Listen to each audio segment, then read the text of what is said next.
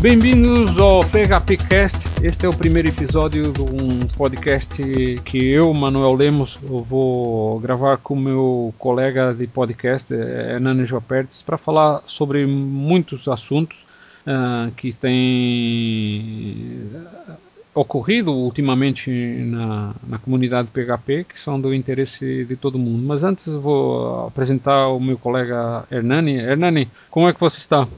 Olá, Manuel. É, muito bem por aqui. Contente de estar aqui também em português, né? Sinto é. que a gente já vem fazendo aí o, há mais de um ano o Lately em PHP, que é um, o podcast do PHP Classes em inglês. E contente aí de também contribuir na comunidade de PHP brasileira. Ah, isso é que é legal. Então, uh, como você mencionou, uh, de fato esse podcast é um, um, é um é, é, digamos, uma versão em português do, do Lately em PHP que, está incluído no blog do site phpclasses.org. Agora, só para o pessoal que não nos conhece, eu, vou mencionar um, só um pouco so, sobre mim. Eu, eu falei, sou o Manuel Lemos.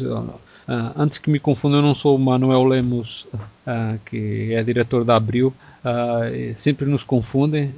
ele trabalhou no passado com Java, eu trabalho com PHP. E por vezes vem, vem nos perguntar um ao outro como é que vai vão os projetos que o outro fez e é engraçada essa confusão.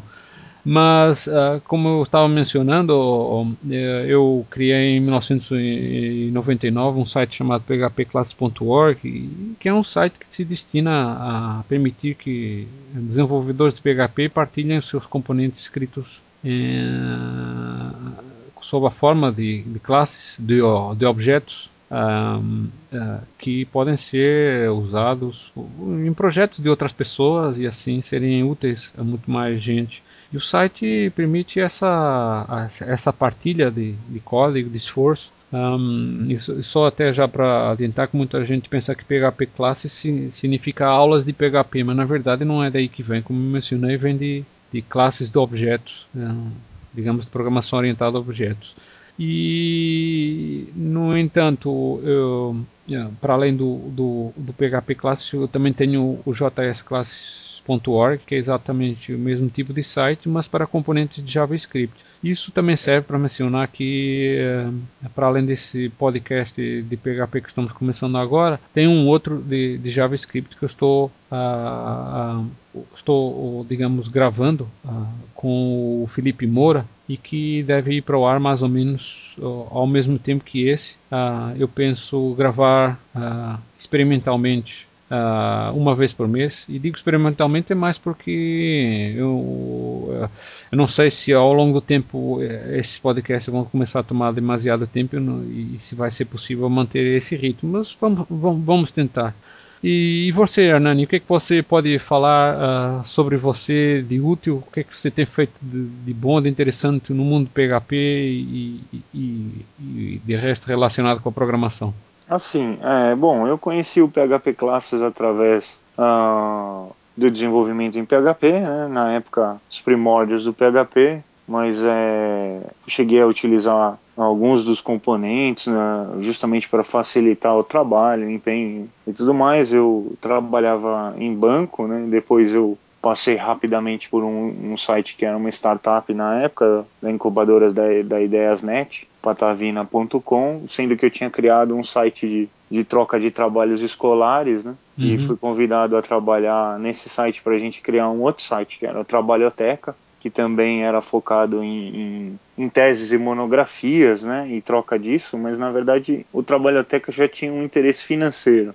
E a coisa não foi muito para frente, estava no boom da, dos, do, da, da época.com e tudo mais, e acabei indo trabalhar no IG, no Internet Group.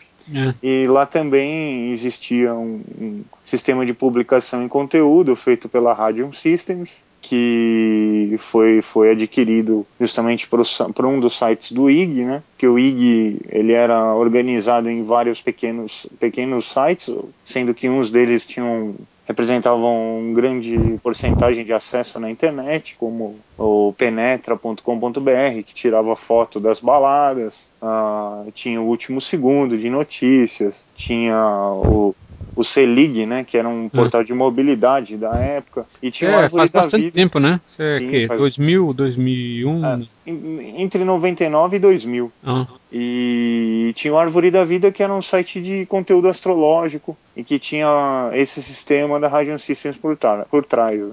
Eu cheguei a fazer algumas customizações. Engraçado que o mundo da programação ele dá voltas, né? A gente hum. chegou a integrar um sistema de geração de mapa astral online e sinastria, que é basicamente a junção de dois mapas astrais entre duas pessoas.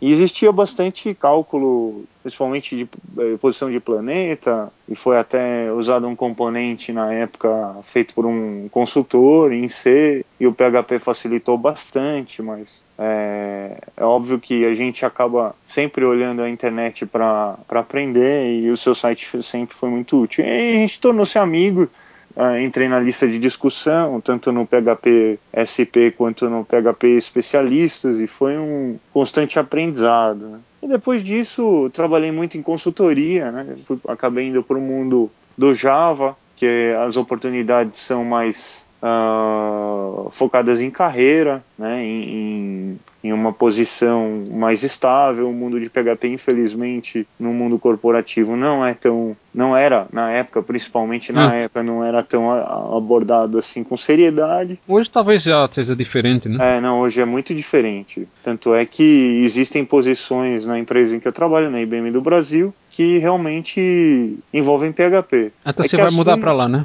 A suma, a suma de produtos de, de Java realmente é muito maior, principalmente porque envolve eh, várias, vários sistemas operacionais, várias plataformas e ah, inclusive mainframe e tudo mais. E o Java está segregado em tudo isso. Não que o PHP esteja, não esteja, está. Mas como o PHP é só web, Java é muito mais extenso a todas hum. as outras plataformas. Então, realmente é, mas aqui é o, é o podcast de PHP, então vamos, vamos não, restringir. Só estou explicando o porquê que eu realmente transicionei por esse mundo, mas eu nunca deixei de gostar muito do PHP. Aliás, é, você tem os seus projetos também de PHP, né? Sim. Fora alguns... do seu trabalho, né? Exatamente. Quando possível, nas horas livres, né? A gente sempre tenta uh, fazer alguma coisa aí é, para ajudar amigos e tudo mais e, e, ter ideias e montar alguns projetos em paralelo. Né? Nada que conflite, que haja conflito de interesses, mas que a gente mantenha atualizado no mundo de desenvolvimento. E é basicamente isso, assim. É.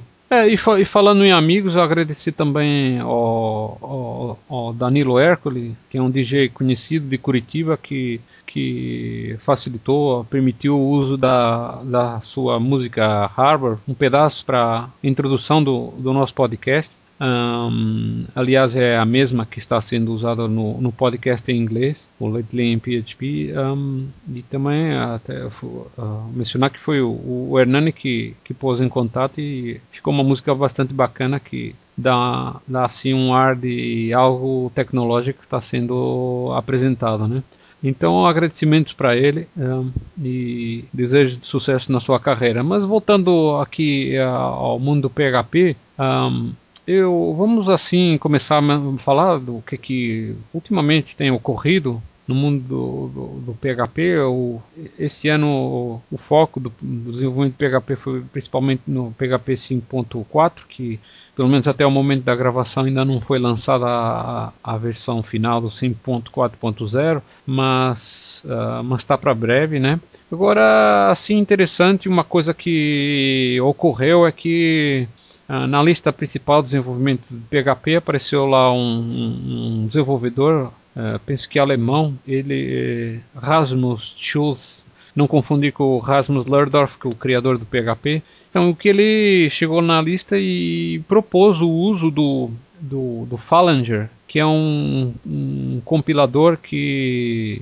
uh, compila PHP em assemblies de .NET. Ele propôs isso como uma, uma, uma alternativa mais rápida para rodar PHP. Isso causou um certo espanto porque uh, esse projeto Phalange, que não é não é assim recente, já tem uns 3 ou 4 anos, Uh, é de um, de um time lá da, da República Tcheca que criou esse compilador com o intuito de permitir uma melhor integração de aplicativos PHP no mundo .NET, essencialmente Windows, Microsoft. E na altura, o, por causa desse projeto, os dois desenvolvedores principais foram, foram digamos, uh, contratados pela Microsoft. Inclusive, eles trabalham na Microsoft lá na matriz até hoje, lá em Redmond. E, e porque eles demonstraram que tem é, qualificações assim avançadas, não, não é uma coisa trivial esse projeto Fallinger. Mas o que importa aqui é que esse projeto Fallinger já atingiu um nível de maturidade tal que ele consegue, é, hum, digamos, pelo menos em certas circunstâncias, é, rodar PHP mais rápido que o PHP oficial na mesma plataforma. No caso, os testes que eles fizeram eram do PHP rodando no Windows. Uh, não existe nada específico no Windows que pudesse justificar uh, essa diferença de, de performance, uh, mas a comparação também foi rodando o PHP no Windows e o, Fall, e o executando PHP na, na, na, mesma máquina, né? E que eles chegaram à conclusão que, que é, isso era devido ao fato de ao compilar o PHP em .NET ele acaba sendo, digamos, convertido em, em, código máquina nativo através do, do, do recurso de compilação JIT do, da plataforma .NET. Isso foi, foi assim de certa forma surpreendente, até houve uma certa rejeição lá no, no grupo de, de, de, de PHP, de, porque é, existe uma certa aversão do, do mundo open source a, a Microsoft, Microsoft e, então, quando se fala em, em .NET, a associação é óbvia, né? E, mas a verdade é que, de fato, nessas circunstâncias, o Phalange consegue rodar o PHP mais rápido que o PHP uh, oficial. Uh, e isso levantou toda uma questão acerca de, do, dos motivos, e como eu falei, tem a ver com o uso do, do recurso de JIT, que compila o código uh, .NET no caso em, em, em, código máquina nativo que é um pouco diferente de como funciona o PHP. O PHP ele, ele é compilado em, eh, em opcodes, que é, é uma forma de representar o código de forma binária, uh, uh, no caso através do mecanismo ZEND, e depois é interpretado, esses opcodes são interpretados. E essa interpretação acaba sendo mais lenta do que converter o código máquina pra, usando o JIT. Né? O, o Hernani, você está mais familiarizado com o mundo Java? O, o, Java também tem um recurso semelhante de JIT, não é verdade? Sim, sim. Na verdade, o, existe um grande boato aí que eu acredito que não seja tão boato assim. Que na verdade o .NET foi uh, o criador do Delphi, né, que foi contratado pela Microsoft para criar o .NET. E foi muito embasado justamente no Java. No conceito ah, mas isso de... não é boato.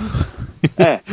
é. Todo mundo sabe que o .NET é o Java da Microsoft, né? Sim, sim, então. Mas é que o conceito de máquina virtual justamente facilita essa parte de Just-in-Time Compiler, né? É. E o Java é fundamentado principalmente nesse aspecto na parte de servlet, JSP, justamente para poder criar-se a especificação, né? De, desse tipo de, de deployment, porque toda aplicação web em Java você consegue gerar um arquivo, um arquivo OR, que teoricamente é um jar, mas para web, onde você coloca ele num diretório ah. do servidor de aplicações e ele se auto-extrai e começa e está disponível justamente para rodar.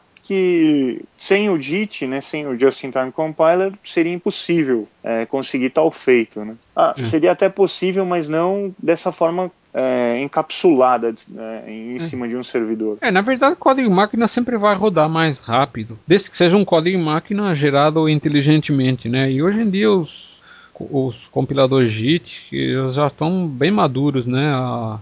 Para além do .NET e do, do Java, há outras tecnologias de, de, de JIT que podem ser uh, usadas para, uh, digamos, gerar código que vai rodar mais rápido. Inclusive, uh, ainda recentemente, o Facebook anunciou, eles, como talvez uh, todo mundo deve saber, uh, o Facebook criou um compilador que compila PHP em C++. Há quem chame isso de um conversor, porque o, o, o, o, lá, o, o hip hop, que é o nome do, do compilador do Facebook, ele não, ele, ele não gera código máquina diretamente, gera primeiro C++. E é um processo muito demorado, né, porque é uma compilação estática. Só que eles agora deram um passo em frente e incluíram recursos de compilação dinâmica, uh, usando um compilador JIT que vai uh, uh, converter pelo menos partes do código em código máquina nativo da, da máquina onde vai rodar, né? Se você estiver rodando num, numa máquina que tem um, um, um processador uh, compatível com, com x86, né?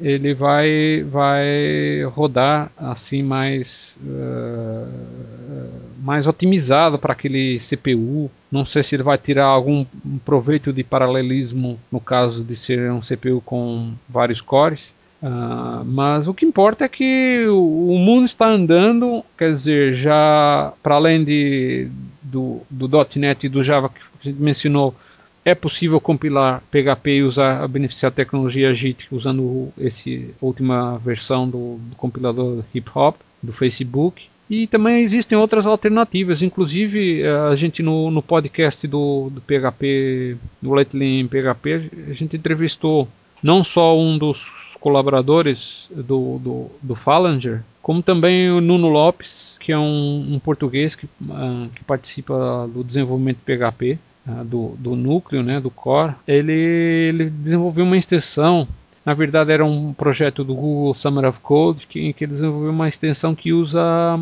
as bibliotecas do, do projeto LLVM para fazer um compilador JIT. Mas essa parte, ele, como ele mencionou, né, essa parte ainda não está tão madura, né, ainda faltavam alguns passos para chegar a um, um compilador JIT realmente robusto e completo, que usa todos os recursos de cache. Né, e, e foi interessante esse diálogo. Hernani, o que, que você achou lá do, do bate-papo que a gente teve com eles? Né? Assim é, alguma informação assim mais surpreendente que você tenha notado que eles falaram? É, o que deu para tirar da, da parte do Fallen é que realmente existe um interesse bem grande de, de, de rodar PHP em Windows, porque o próprio projeto foi foi suportado aí por uma empresa que, que utiliza-se do Falanger para um mecanismo de fórum, né? E que teoricamente funciona como uma incubadora do, do, do projeto e outras coisas mais o próprio Nuno, né, o trabalho dele com a parte de low level VM, né, que realmente é, traz aí uh, assuntos meio que assim desconhecidos até certo ponto, principalmente para hum. mim que não estou envolvido com a parte de opcode em PHP e tudo mais. Foi assim muito bacana. E infelizmente eu não consegui tirar muito muito proveito técnico porque eu não estou tão envolvido assim na hum. parte de core mas é, dá para ter uma noção macro aí da, da situação como um todo. É, o, o ponto da situação é esse, quer dizer, o mundo está todo andando e só o core do PHP baseado em Zend é que ainda está atrasado, né?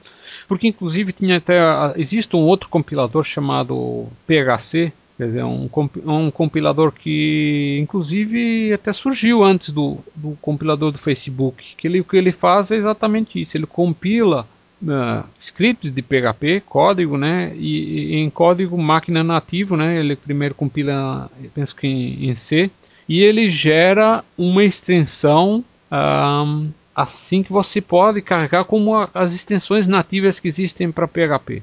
Essas extensões de, de, por exemplo, GD, de imagem, extensões de PDO, para acesso ao banco de dados, e todas essas extensões, o SPHC, ele pega, por exemplo, se desenvolveu uma classe, um script PHP, ele compila o PHP em código nativo, quer dizer, em, em, C, de forma que depois esse C, depois compilado, ela gera uma extensão. Inclusive é uma forma de, até de proteger o seu código, porque ele depois de, de se tornar binário, é improvável que você consiga reverter, voltar ao código fonte. Então já é uma forma até mais avançada de, de compilação. Uh, então, para além de todos esses mecanismos de JIT, mais esse compilador que é o PHC, é, é, só falta o PHP baseado no Zend, é, no Zend Engine também suportar JIT. Então a expectativa é que eventualmente o PHP 6 possa se tornar isso. Dizer, o PHP 6 que, eh, que foi planejado há, há muitos anos para ser uma versão do PHP que se suporta Unicode de forma nativa acabou sendo cancelado, mas uh, e voltou-se então ao desenvolvimento PHP, continuando com o PHP 5.4 que está prestes a sair. Mas penso que o próximo passo para o PHP 6 seria incluir um compilador JIT. Uh, você não concorda, Hernani? Concordo plenamente. Aliás, outro dia mesmo eu estava conversando com um amigo nosso, que é o Marcelo Toscano, e ele tinha na, na estante de livros dele o, o livro do PHP 6. Né? Ah, eu até tá. fiz uma brincadeira com ele, dizendo que aquilo era um mito, porque parece que parou no tempo. E realmente, eu acho que precisa desse, desse tipo de inovação. A gente não entende por que, que isso ainda não foi estudado, ou porque existe algum algum tipo de restrição, principalmente com isso e com outras, hum. outras propostas. E assim, não se sabe até que ponto a Zend depende do, do que existe hoje dentro do, do engine, né? E, e se é, essas alterações hum. iriam ter que teoricamente tem um dispêndio, um custo é, maior deles para soluções. É, eu acho que o problema pode, pode passar por aí. Eu acho que hoje em dia os funcionários da Zend estão concentrados em outros produtos, no Zend Server, não sei, talvez no, Zend Framework, apesar do Zend Framework ser a maior parte dele ser de, contribuído por desenvolvedores de fora da Zend. Mas um, então o PHP em si ultimamente uh, contributo dos desenvolvedores da Zend não, não tem sido tão, tão predominante como foi, por exemplo, com o PHP 4 e depois o PHP 5, que, que realmente foram saltos grandes que o PHP deu. Então, vamos ver se eles agora investem. É, e a gente não sabe em quanto enraizado o engine do PHP, né, o Zend Engine, uh, está nessas soluções corporativas que a Zend oferece, a é. ponto de fazer com que o PHP realmente fique brecado até que eles tenham capacidade de, é. de também é de fato o que existe os produtos existe dele. né o, o, o, a Zend tem uma série de produtos comerciais que que eventualmente eles nunca entrarão na parte do digamos, na distribuição principal de PHP, nem soluções open source alternativas, porque acabariam por concorrer com o negócio deles. Mas não sei se seria tanto esse problema, eu acho que é mesmo uma falta de recursos, né? Precisa gastar uh, recursos, contratar desenvolvedores interessados em trabalhar nisso e é, com essa acompanha... qualificação tem que ser são desenvolvedores muito deveriam ser muito bem pagos, né? Sim, sim. E que acompanhem, né, a evolução de tudo, é. de todo de todo o resto, né? Por exemplo, a, a adoção do Just in Time Compiler pode ser que tenha que causar aí um, um, uma grande reviravolta nessas soluções corporativas da Zend e, e sabe-se é. lá até que ponto é interessante para a Zend isso também. Né? Ou é. viável. Mas negócios pronto. são negócios, não tem jeito. É, isso é complicado. Às vezes, certas soluções técnicas boas esbarram em, em problemas de atrapalharem negócios, mas uh, vamos só esperar e ver o que, é que acontece. E qualquer novidade a gente volta a esse assunto. Mas agora passando para um outro assunto de, de igual ou até maior importância, é, é, um assunto que tem a ver com uma vulnerabilidade, digamos assim, que foi encontrada não só em PHP, mas em várias outras linguagens. Tem a ver com a forma com que o PHP e essas outras linguagens ah, que sofrem do, desse problema lidam com os parâmetros que recebem da, das requisições, né? O, cada acesso, os parâmetros que você recebe por GET ou por POST ou até mesmo por cookie, né? Se, uh, esses parâmetros eles vão, eles vão ser, uh, eles são, digamos, uh, compilados em arrays, em, em, em super variáveis globais que ao, ao compilar esses arrays, um, uh, existe, eles são usados, uh, uh, digamos, arrays associativos que são implementados no baixo nível, né, em C, como hash tables, né. E, e, o que acontece é que alguns uh, pesquisadores, penso que alemães, eles uh, chegaram à conclusão que é possível entupir, digamos assim, o, o PHP com uma quantidade uh, enorme, milhares de valores, de, de parâmetros, assim uh, com, com nomes uh, calculados estrategicamente para fazer com que o PHP consuma muito CPU para processar, para compilar esses arrays. Tipo, uma requisição pode demorar horas a começar a ser iniciada, quer dizer, ele nem chega a executar o código de PHP em si, né? Ele antes de, de executar o código tem que compilar esses arrays e, e, eles descobriram que se enviar arrays com determinados valores, nomes do, do, do, das, das, variáveis que são passadas para pro, como parâmetros post get e tudo mais, é, é, possível fazer com que o PHP consuma horas antes de sequer de começar a executar o código do PHP em si. E isso é o suficiente para começar a derrubar um servidor, digamos, começar a consumir cada vez mais CPU e com só uma requisição que pode precisar apenas de uns megabytes de, de, de, de, de transferência de dados, né? E isso pode praticamente derrubar uma máquina. Ah, o que aconteceu é que isso foi divulgado ah, a público esses últimos dias de, de dezembro, 20 e poucos, apesar que os desenvolvedores de PHP e de outras linguagens, porque essa vulnerabilidade não existe só em PHP, ah, por exemplo, quem usa ASP.NET e usar, por exemplo, o Java com o servidor Tomcat da Apache, até julgo em Python e Ruby estão, estão, estão vulneráveis. Acho que das poucas linguagens que estão vulneráveis mesmo é o Perl. O Perl uh, essa vulnerabilidade potencial já era conhecida já em 2003 e os desenvolvedores foram avisados e só o pessoal de Perl é que sacou que tem que haver alguma proteção ali para evitar esse tipo de, de, de ataque, né? Uh, eu pessoalmente fiquei bastante impressionado com a forma até relativamente simples que é, preciso, que é possível fazer o ataque e, e conseguir fazer, derrubar praticamente o servidor. É, Hernani, você viu o, o, o vídeo da, lá da apresentação né, que eles fizeram? O que, é que você achou da, desse tipo de ataque? Sim, eu, eu, dei uma assistida por cima sobre o vídeo, né? Eu não tinha entendido muito bem em detalhes, mas é, chegamos até a conversar sobre isso aí, é. É, e realmente é, é, chega a ser preocupante, né? É. Esse tipo de abordagem, porque uh, realmente com 10 requisições, dependendo da complexidade da requisição, você consegue deixar uma máquina aí processando por horas e horas. E isso, teoricamente, uh, dada a quantidade de requisições, pode realmente limitar um, um, servidor a chegar até a possibilidade de negação de acesso, né?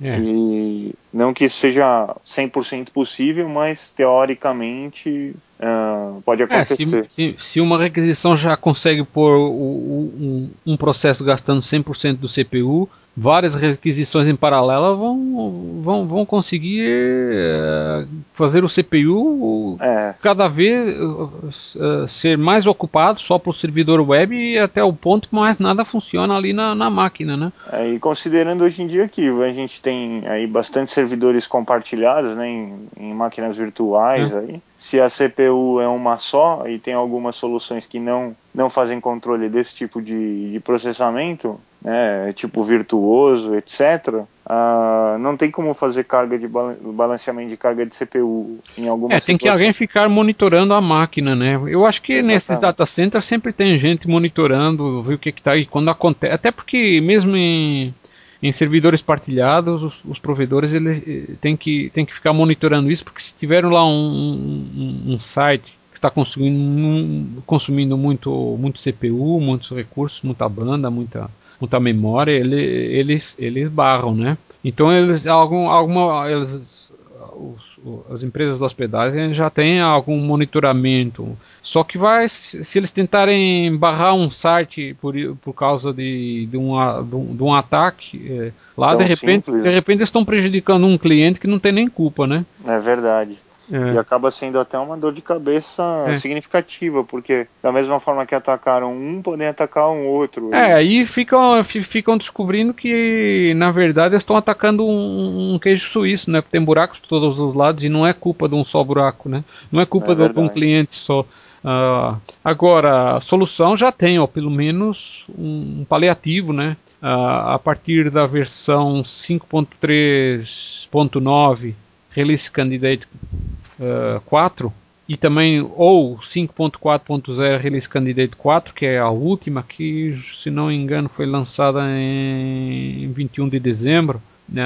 Foi adicionada uma nova opção no PHP para limitar o número de parâmetros, porque o que acontecia é que o ataque se baseava em enviar uma requisição que mandava um número elevado de parâmetros que até tinham nomes devidamente escolhidos para agravar a situação, mas acho que qualquer número elevado de parâmetros vai acabar consumindo muito CPU na hora de construir esse array de parâmetros, os posts, get e tudo mais. Então, é, todo mundo que todo mundo que que, que tem servidor com PHP, uh, ah, eu recomendo desde já vivamente a fazer upgrade. Eu já fiz, Hernani, você já fez dos seus? Não sei.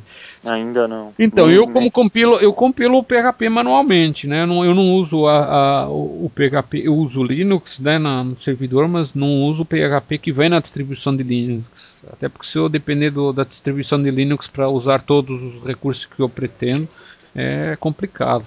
Então, no caso, fiz o upgrade para o 5.3.9 RC4 e, e, e, não, não tive assim problemas, né? Porque assim pro receio de ao fazer, você fazer o upgrade você acabar ah, tendo tendo que lidar com incompatibilidades. Mas como era uma, fazia pouco, poucos números de diferença de versão, não, não, não notei assim nenhuma incompatibilidade. Até porque essa versão RC4, ela, ela é, é, eu acho que que tal, não sei se vai haver um RC5, talvez já essa versão já seja já seja a final. Uh, idem para o 5.4, mas o 5.4 é uma versão totalmente nova, totalmente não, quer dizer, tem muitas coisas novas. Uh, Uh, e talvez tenha a quebra de compatibilidade em algumas coisas. Talvez não, é quase certeza, porque PHP é craque para ter, mesmo em versões menores, é craque para ter quebra de compatibilidade. Mas um, uh, essa versão do 5.4 ela está tendo, tá, uh, tá sendo lançada com muito cuidado, né? Faz tempo que estão desenvolvendo e, e houve cuidado de, de planejar todas as versões é, candidatas a, a lançamento, que elas estão saindo de 15 em 15 dias, e cada versão nova eu já estive vendo que eles estão reduzindo bastante o número de bugs conhecidos, quer dizer, falhas nos testes de, de unidade. E aí uh, vamos aguardar, mas eu recomendo, inclusive a provedores que têm que tem PHP rodando uh, nos seus servidores para não esperarem a, a, correção, porque ela pode demorar para vir. Eu espero que não, porque muita, dependendo da distribuição de Linux que é usada, bom, se for uma distribuição comercial, com certeza vai, já tem ou já teve a correção, mas nem sempre a, a, a pessoa depende consegue é, determinar, como é o seu caso, de, da versão corrigida já ter o problema solucionado em pouco tempo. Bem, fica aqui o alerta. Quem tiver, quem puder atualizar o PHP, faça isso. Quem não puder, uh, pressione o seu provedor a fazer isso o mais, é. mais rápido possível, porque ainda mais hoje em dia que em, termos, em, em, em dias em que anônimos e grupos semelhantes a, a, usam esse tipo de vulnerabilidades para derrubar uh, sites de entidades com os quais eles não concordam. É, principalmente governamentais. Né? É, então fique de olho, né? Fiquem, fiquem de olho porque é verdade. É, tem que tem que tem que resolver o, o, problema antes que ele aconteça, né? É verdade. Ainda mais agora que ele já foi amplamente disseminado, quer dizer, as, as, os desenvolvedores das, das linguagens foram avisados no dia 1 de novembro. E só para citar aqui uns que eles mencionaram, não só o PHP, a ASP.NET também está afetado. E que eu saiba a Microsoft já, já lançou uma, uma correção que, que pelo menos resolve o problema. Não sei exatamente qual foi a solução. No caso do PHP é meio um paliativo, ela não altera a função lá que estava sujeita a ser explorada. É, eles simplesmente adicionaram um parâmetro que minimiza um pouco o problema. No caso, o valor inicial que eles puseram é de mil parâmetros, quer dizer, se o seu se a sua requisição receber, por exemplo, mil valores, mais de mil valores, no, por exemplo, por post, ele vai cancelar uh, uh, os valores que estão sendo enviados. Eu, não testei, mas julgo até que eles que, que eles até cancelam, negam a, a, o acesso, mas Uh, qualquer forma, existe esse valor. Eu pessoalmente eu reduzi, fui lá, alterei a opção, reduzi para 100 e mesmo 100 acho que é exagerado. Eu não sei, eu só fiquei com uma dúvida se, se 100 seria no total, quer dizer, somando o post com o get, com o cookie e tudo mais. Session, é. Inclusive os, é. os server variables, né? É. É, mas aí, é, essas aí elas vêm de outros lugares, mas eu não sei se tudo soma ou se é individualmente. Qualquer, qualquer forma, eu não espero mais de 100 valores, né? Então eu reduzi esse valor e, digamos, se, eu, se, por acaso fosse um valor demasiado pequeno, já teria notado alguma diferença. Então a, gente já comentou bastante sobre isso, o assunto é até bastante técnico. Existe um vídeo, a gente vai divulgar nas notas do podcast que vocês podem assistir para os mais curiosos, para os que têm algum conhecimento sobre segurança, querem entender como é que funciona. Fica aí, vai ficar o vídeo aí para quem quiser aprender mais um pouco como é que funciona. Bem, agora vamos passar para uma, uma sessão do podcast e vamos fazer uma, uma breve retrospectiva do, do que, que aconteceu no mundo PHP em 2011, né?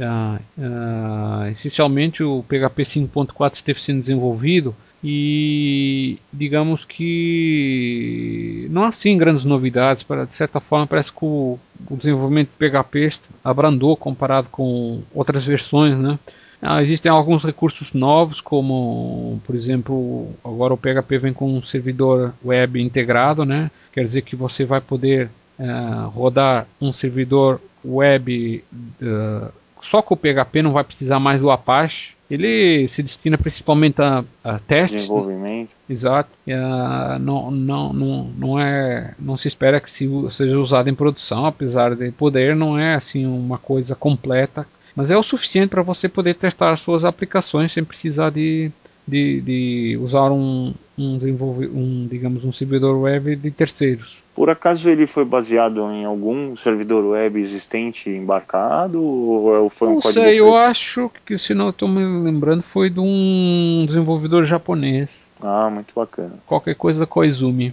Até eu cheguei, eu cheguei a falar com ele, até era para ter chamado para o podcast, mas foi naquela altura que teve o, o terremoto lá, ah, então não foi oportuno. Ainda consegui falar com ele, sabe, consegui saber que ele estava vivo, né? Ah, Poxa. É, mas não, não deu para chamar para o podcast, porque não estava dando naquela altura. Mas, de qualquer modo, essa seria uma das novidades. Um, interessante, não é assim tão necessário, porque muita gente já acostumou usar o Apache no, no, no seu ambiente de desenvolvimento. Uh, mas pronto, fica aí para quem quiser usar. A partir disso, também um recurso novo que é o de trades. É até meio complicado para explicar, mas é uma forma de implementar herança múltipla. Você pode compor o código de suas classes com pedaços avulsos, funções avulsas vindas de várias origens, né? É uma forma assim meio torta de implementar uh, herança múltipla Assim, de resto, não vi assim mais grandes novidades. É, Hernani, assim, alguma, alguma coisa que você acha que vale a pena assim destacar no desenvolvimento do PHP esse ano? Não, é, realmente o PHP, como a gente comentou aí no, no, no tópico de, de melhorias, né, na parte de JIT e tudo mais, realmente não, não teve maiores novidades. Realmente essa parte de traits aí, embora muita gente critique, uh, algumas funcionalidades conhecidas como GoTo e etc. Para alguns casos pode ser hum. realmente retrógrado, principalmente para quem está acostumado a trabalhar com orientação a objetos, frameworks, essas coisas. Uh, não é bem-vindo, né? Não é muito, não é olhado como. É, mas não quer, não usa, né? Exatamente. O, mas o, o pessoal se esquece que muita coisa em PHP uh, ah, pode ser criada justamente para hum. facilitar a geração de templates e que não necessariamente vai ser usado em produção. Né? Hum. E essas coisas vêm adicionar realmente poder à linguagem. E, e, realmente isso eu acho interessante, essa, essa capacidade que o PHP tem de, de adotar uh, funcionalidades é. e extensões. É, por um lado sim, mas por um lado também teve muita coisa que foi proposta e foi rejeitada. Eu lembro o caso, por exemplo, do Guilherme Blanco, que a gente, a gente inclusivamente entrevistou pro, pro podcast Lately in PHP já, já faz algum tempo, né? E, Eu acredito coisa... que foi até um primeiro episódio, se não me engano. É, na verdade, eh, ele na altura já tinha intenção de propor o uso de uh, annotations, é, anotações, digamos, no código de forma semelhante ao PHP, de, digo, PHP. Java, né?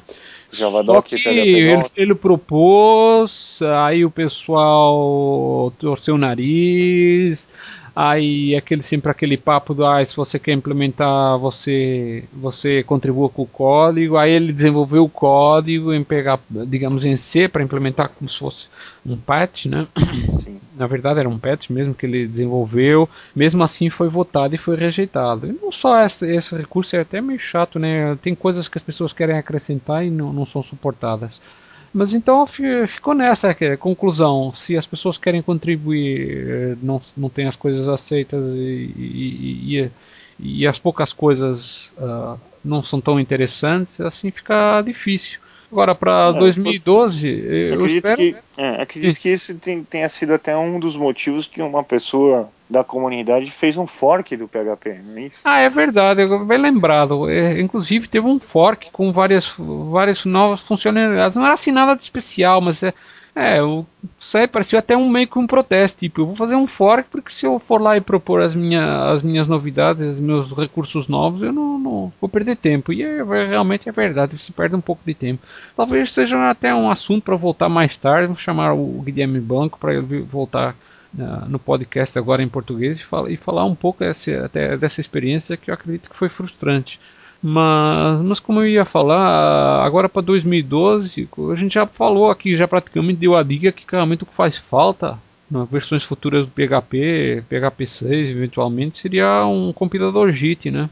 E também o suporte assim garantido total de é multithreading, quer dizer, o PHP em si já suporta a execução multithread, só que ainda não é muito estável por causa de algumas bibliotecas que podem que não, não, não, não suportam assim é, é execução nesse tipo de, de modelo, multithreading e, e não e, são thread safe. Né? É, elas, na verdade elas impedem. Mas assim de resto, tirando é, o suporte a JIT e multithreading, esse é o principal que eu que eu espero que o PHP. E Unicode, tenha... né? Unicode também, por favor. É, não, na verdade o Unicode se revelou não só muito complicado, como digamos, quem precisava disso já se virou, né? É verdade. Arranjou outras alternativas. Elas não são tão elegantes, mas pelo menos suporta. Então, é, pela experiência de que acabou desistindo desse desenvolvimento, eu acho que não, não sei se eles vão, vão voltar a isso. Mas de resto é isso. Há mais alguma coisa, tirando o Unicode, que você espera, gostaria que, que o PHP uh, ah, no futuro tenha? Sim, uma, uma das coisas que eu realmente gostaria de ver o PHP crescer, e já existe, né, algumas bibliotecas, o PHP GTK é uma delas e tal, mas o que eu gostaria de ver é uma coisa bem sucedida na parte de interface gráficas em PHP. Embora já exista soluções hum. práticas e tudo mais, eu ainda acredito que não está uh, tão documentado como, Você por exemplo... Para desktop? Para desktop, para ah. mobile, principalmente é. para mobile e para a parte de cloud. É, né? Para mobile, ter, pelo menos ter o, o PHP para Android, né, que foi Sim, no, fundo sim. É, no fundo é só um conjunto de bibliotecas que vão facilitar o desenvolvimento de aplicativos PHP para Android, que na verdade foi uma coisa que não se revelou interessante para o mundo, porque o mundo acabou para desenvolvimento para dispositivos móveis não não tem não, é. não, não, há outras soluções mais baseadas em JavaScript como linguagem de abstração do que PHP. Exatamente. Até porque era também só para Android, né? Exatamente. É, enfim, vamos ver o que, é que acontece. E, e... Agora vamos então co comentar só um recurso interessante que foi implementado recentemente no, no site PHP Classes. Uh, que é do interesse de todos que já estão contribuindo para o site e eventualmente de todos que poderão vir a contribuir no futuro. Que é o seguinte: o, todo mundo que contribui, um, o site contabiliza quantos downloads é, teve cada uma das suas classes, aí até elabora um ranking, um ranking uh, semanal, um ranking de, de todos os tempos, uh, não só das classes individualmente, mas também dos autores que que contribuem para o site é, e assim se consegue dar uma ideia de quem contribui mais, quem contribui menos e e, e, assim, espero eu, conseguir estimular os, os autores para verem como é que eles progridem. Mas o recurso que, que é realmente novo, na, dado que esse recurso de, de, ranking e tal já existe praticamente desde o início do site. Então a novidade é que agora o site envia um, uh, uma espécie de uma newsletter personalizada para os autores que contribuem, né? E assim, vai assim uma vez por semana, uh, vai assim com informação da, de, estatísticas, quer dizer, onde é que cada autor está no ranking, tanto no ranking uh, de todos os tempos, no ranking semanal e também no ranking relativo, considerando os autores de só do, do, mesmo país, né? Isso uh, vem junto também com a informação do ranking das classes de cada um. Agora a parte talvez mais útil para os autores que estão contribuindo é que vem também uma dicas, né? que informam o, os autores, uh, assim, dando uma visão geral, assim, se está melhorando, está piorando no ranking e o que é que poderá fazer um, eh, para melhorar, um, assim, no futuro, com, com sugestões, tipo uh, recomendar o envio de novas classes ou enviar atualizações, ou por exemplo, se por exemplo uma pessoa quiser melhorar o ranking de determinada classe, uma das sugestões que é feita é escrever um artigo de blog que pode ser publicado no próprio PHP Classes, dentro de um blog específico que cada classe tem, de forma a assim dar mais visibilidade à sua classe e assim conseguir que ela tenha mais usuários e assim subir no ranking. Uh, Hernani, você em tempos contribuiu uma classe interessante de, de acesso a, a caixa de mensagens do, do Outlook e com isso você se tornou um autor e por isso também está, deve estar recebendo essa newsletter. Você tem recebido? O que, que você achou dela? Sim, sim, é, recebi, achei bastante interessante. É, só comentar um pouquinho sobre essa classe. Essa classe foi feita há um bom tempo, né? Na época em que ainda era envolvido com desenvolvimento em Windows e tudo mais. E foi mais um exemplo de uso de chamadas com, né? É. Componentes com, é.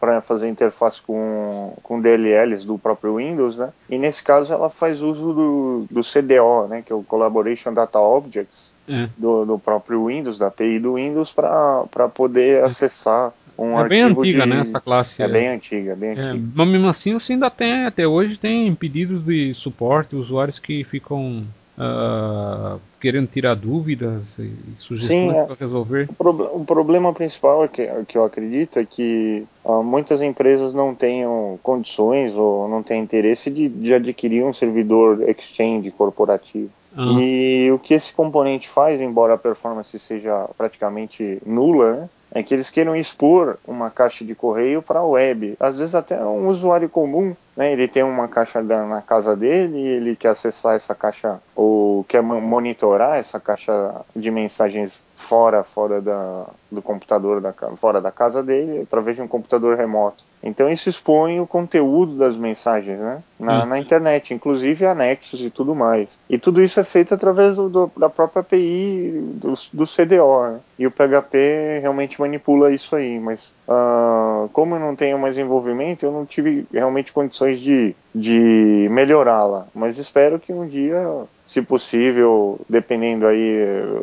da, das condições, eu possa realmente rever aí se houve alguma mudança, se realmente está funcionando ainda. Mas eu tive alguns feedbacks de usuários recentes que conseguiram fazer uso dela ainda. Uhum.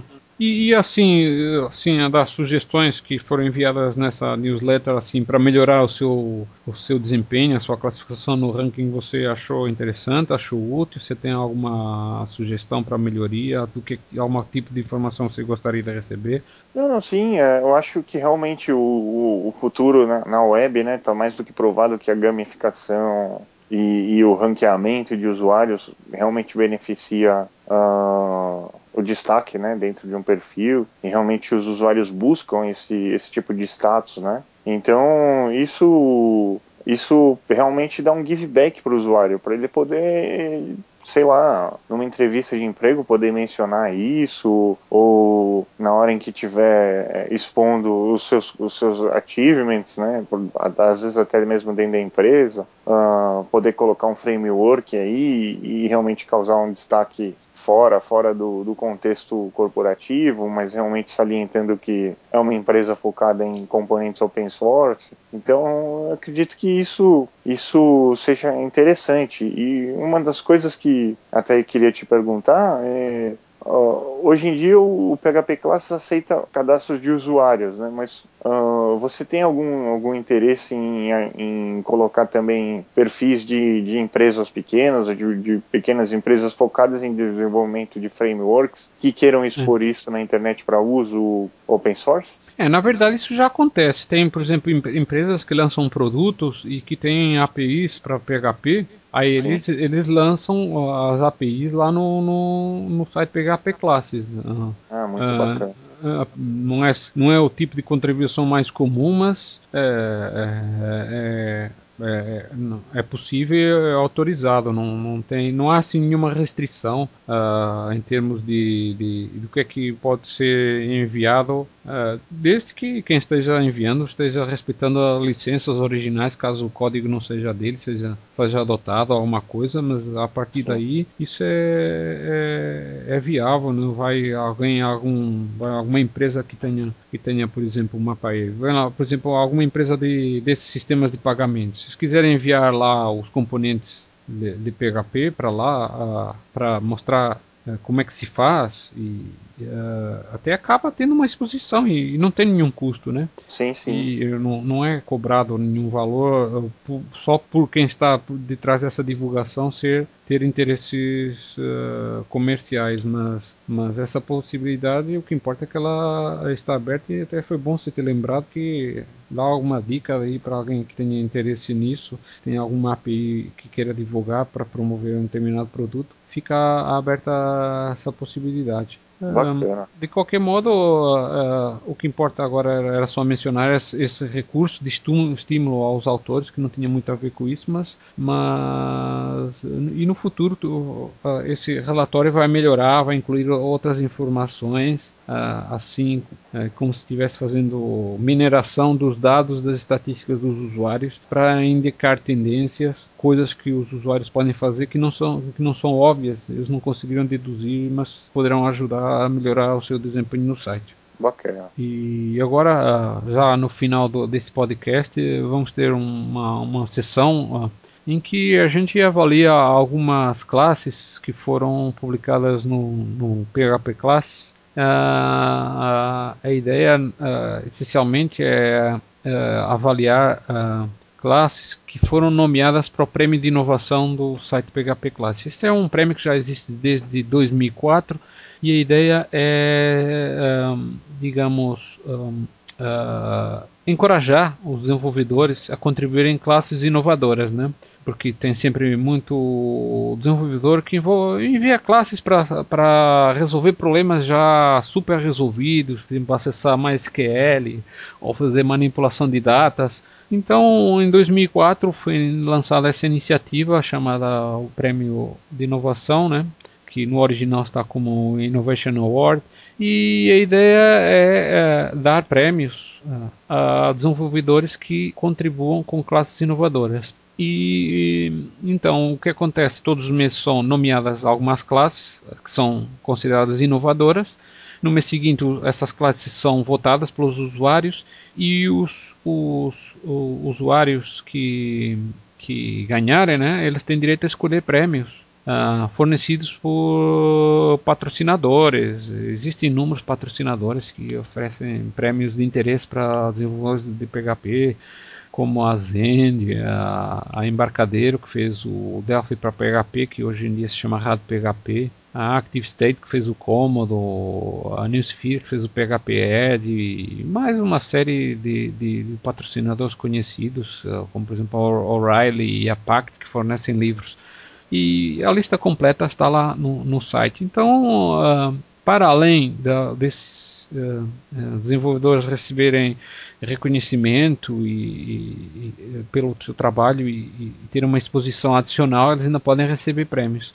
Então, posto isso, a gente vai uh, começar a, a, essa sessão que vai ser regular, em que vamos nomear, vamos comentar, não todas, porque não, não temos tempo, mas algumas classes que foram, digamos, uh, publicadas em outubro de 2011. Aí elas foram votadas em novembro e em dezembro saíram os resultados, né?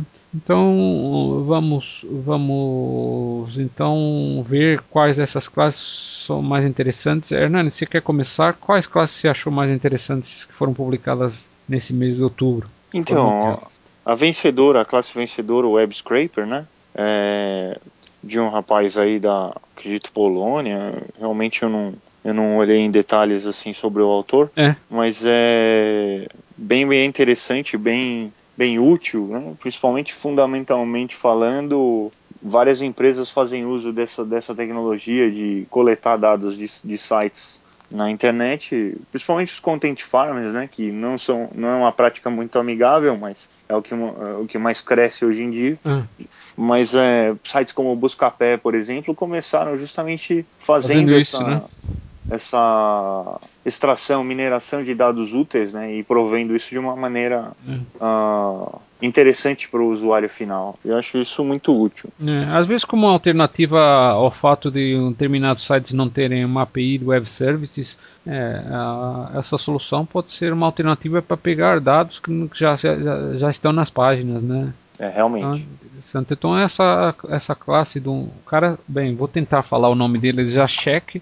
Lukasiewski. Bem, não deve ser assim, mas tudo bem, a gente tenta. Uh, ele, da Polônia que você falou, ele, ele não só faz web scraping, existem várias outras classes que faziam isso, mas ele desenvolveu um método que automatiza a, a, a extração de dados de forma parametrizada, que se passam os parâmetros e ele já consegue sacar os dados que interessam determinadas condições que satisfazem determinados requisitos. Mas e aí, se, que outra classe você ia falar? Então, fora essa classe, oh, tem várias aqui interessantes, né? mas particularmente por estar interessado aí no mundo mobile, por mais simples que seja, né, essa classe Swipe for PHP é interessante porque ela traz aquilo que eu te falei que eu gostaria de ver no PHP, né? Um crescimento na, na parte mobile. E de certa forma ela não faz nada nativo, ela só realmente interpreta uh, comandos é. dados no teclado e, e, te dá com, de completa a palavra. Né? Mas a é. iniciativa é muito inovadora. No meu caso, opinião pessoal, hum. e eu gostaria de mencioná-la. É, eu, é, na verdade, Swipe é um, é um, um aplicativo para é Android. Android. É Android, só Android, né? Mas é, existem alternativas para quem usa jailbreak é. no iOS, mas realmente é mais É, mas usa uma tecnologia patenteada de você passar o dedo sem levantar para ficar digitando certas palavras. E o que ele, esse componente faz, faz um, usa faz autocompletar das palavras que são digitadas através de um uma, vai funcionar através de um web service que pode ser usado para auxiliar quem tem esse tipo de, de celulares com Android com, com, esse aplicativo. Essa classe é do Richard Kaiser, que ele é um desenvolvedor holandês muito ativo. Uh, uh, ele até o momento ele está na liderança do prêmio de inovação anual que eu mencionei. Uh, para além de haver o, prêmio de inovação mensal, né?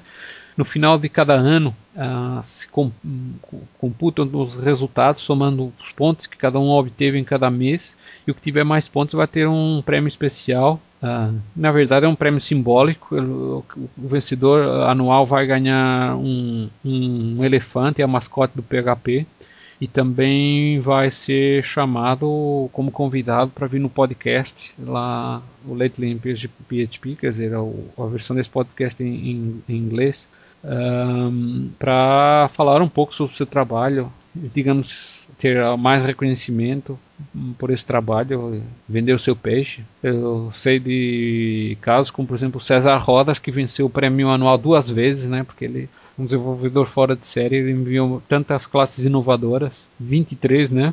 Uh, só para ter uma comparação, uma comparação, quer dizer, isso foi em vários anos, mas só para ter uma comparação, esse Richard Kaiser que eu estou aqui mencionando, é, ele esse ano ele mandou bastantes, mas só foi nomeado cinco vezes, né? Então ser nomeado 23 vezes, quer dizer, 23 meses que foi nomeado, é, é preciso ter bastante dedicação.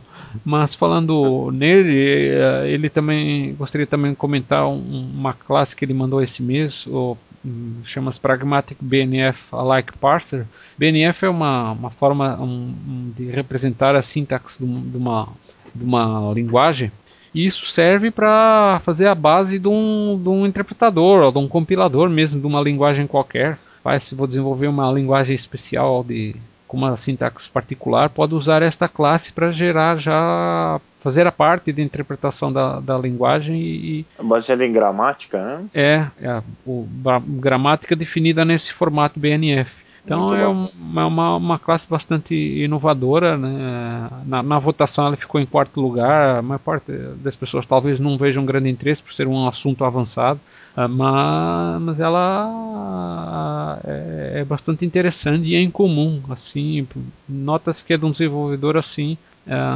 Experiente. Assim, fora de série. Uh, a parte disso, esse mês eu gostaria também de destacar a participação de um brasileiro, o Edson Mel de Souza, que enviou uma classe uh, relativamente mais simples, mas era, uh, foi nomeada por ser inovadora. Aqui o prêmio de inovação uh, não, não, não, não, se foca na, na, na, sofisticação do código. Se você fez um código muito complexo, muito muito avançado, esse não é o critério. O critério é ser inovador. Então ele desenvolveu aqui uma classe de para gerar o, os números do triângulo de Pascal, que tem as suas aplicações, né? O pessoal mais ligado em matemática está ciente da, disso e, e, eu, e eu acho que também, também mereceu destaque. Aliás, esse podcast nós vamos destacar o trabalho de brasileiros não só, até pode ser de, de portugueses que, ou, ou do, de outros países de, de língua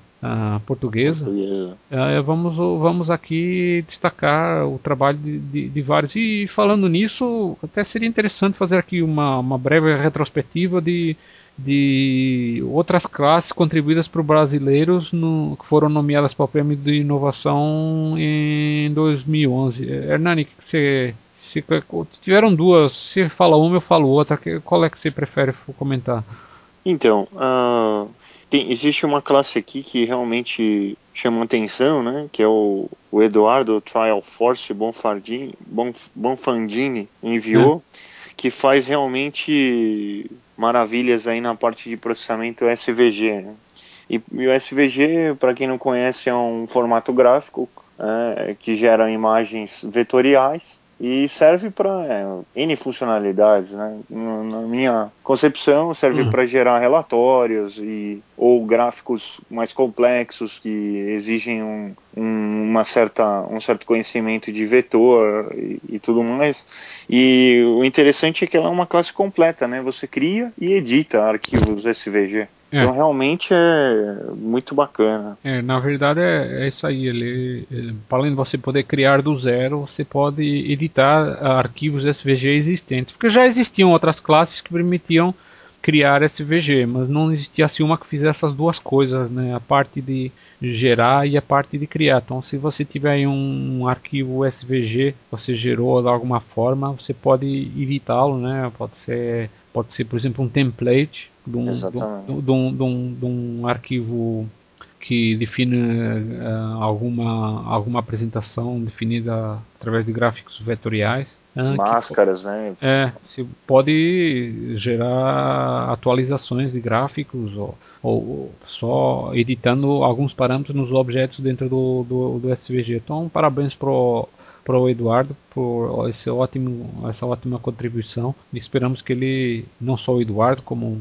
como o, o Edson, que enviou a classe Pascal, bem como o, o, o desenvolvedor da, da, classe que eu, que eu vou mencionar, que esse ano foram três, né? Uh, é a classe eh, Sound Regex é a terceira, uh, contribuída pelo Tiago Lu, Luiz Alves. Então espero que uh, eles três continuem contribuindo por classes inovadoras e, e possam, um, digamos, ganhar mais prêmios e mais reconhecimento por, por seus contributos. Mas agora falando concretamente dessa classe que o Tiago enviou, o Sound Regex, ela faz uma coisa bastante interessante que é, que até assim incomum, né? Ela faz uma coisa relativamente sofisticada que é um, existe eh, quando você quer procurar por texto com, com, palavras que têm uma sonoridade semelhante, existe o algoritmo Soundex que ela digamos, o algoritmo uh, consegue comparar duas palavras para determinar se elas têm uma sonoridade parecida, né?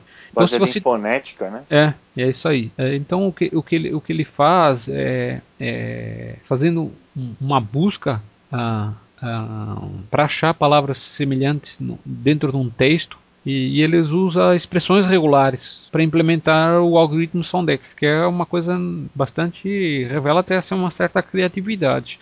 E, e, até por isso ele, essa solução ela foi a vencedora da, do prêmio de inovação da edição de março de 2011. Então, parabéns também para o Tiago e, e, e, espero que ele continue uh, voltando a, a contribuir a classes inovadoras, a ajudar também o Brasil. Para quem não sabe, existe um ranking por países uh, em termos de, de, prêmio de inovação, que esse ranking já vem sendo elaborado desde 2004, quando, quando começou. E, e a boa notícia para para todo mundo do Brasil uh, é que o Brasil está muito bem classificado no ranking de, de, todos os tempos, desde 2004, está em segundo lugar. Está logo a seguir aos Estados Unidos em termos de contribuições. Um, uh, uh, o Brasil ficou em segundo lugar. Agora em 2011 já não foi tão forte, né? Ficou em nono lugar. Uh, mas mesmo assim é, tem um, uma, uma posição de destaque, né? E, e espero que agora para 2012 o pessoal Brasil, Portugal e de outros países de língua uh, de, portuguesa que usam a língua portuguesa como língua mãe que contribuam que é para a gente ter até mais assunto interessante para falar e, e elogiar quem realmente merece esse reconhecimento. Sim. É, é e, e, tem soluções aí realmente precisando né, de, de, inovação. Principalmente você vê, por exemplo, plataformas como como o Foursquare, né, a parte de geolocalização, o Brasil aí estando na, na, na lista de, de Olimpíada, Copa do Mundo, etc. Tem mil e um campos aí de, de inovações para criar hum. ferramentas web né, relacionadas a isso. E quem, quem puder criar componentes que venham a facilitar outros desenvolvedores, a chance de disso daí ser útil, né, né principalmente nessas fases aí, é, é, acho é. que é uma, é uma ideia, né? É, então, e, e em 2011 tivemos apenas três nomeados, né? Durante todos os 12 meses, uh, apenas três uh, desenvolvedores brasileiros foram nomeados. Uh, esperemos que em 2012 tenhamos mais. Assim, no ranking de 2011,